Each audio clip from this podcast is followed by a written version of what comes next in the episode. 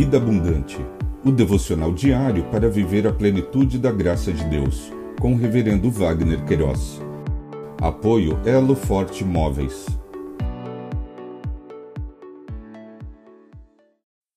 Olá! É um privilégio compartilhar a palavra de Deus. O nosso tema hoje é a vaidade humana. No Salmo 49, verso 20, lemos: O ser humano revestido de honrarias, mas sem entendimento, é como os animais que perecem.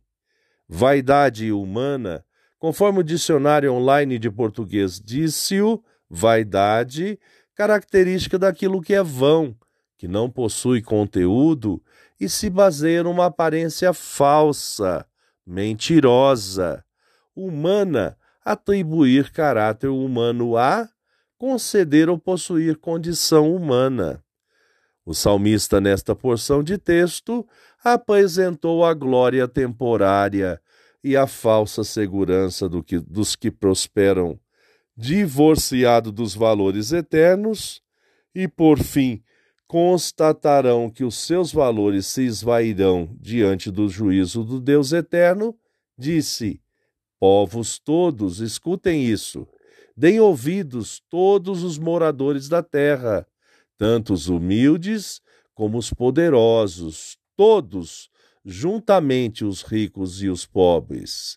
Os meus lábios falarão sabedoria, e o meu coração terá pensamentos profundos. Inclinarei os meus ouvidos a uma parábola, decifrarei o meu enigma ao som da harpa por que, teme... Por que temerei nos dias maus, quando me cercar a iniquidade dos que me perseguem, dos que confiam nos seus bens, se gloria na sua muita riqueza?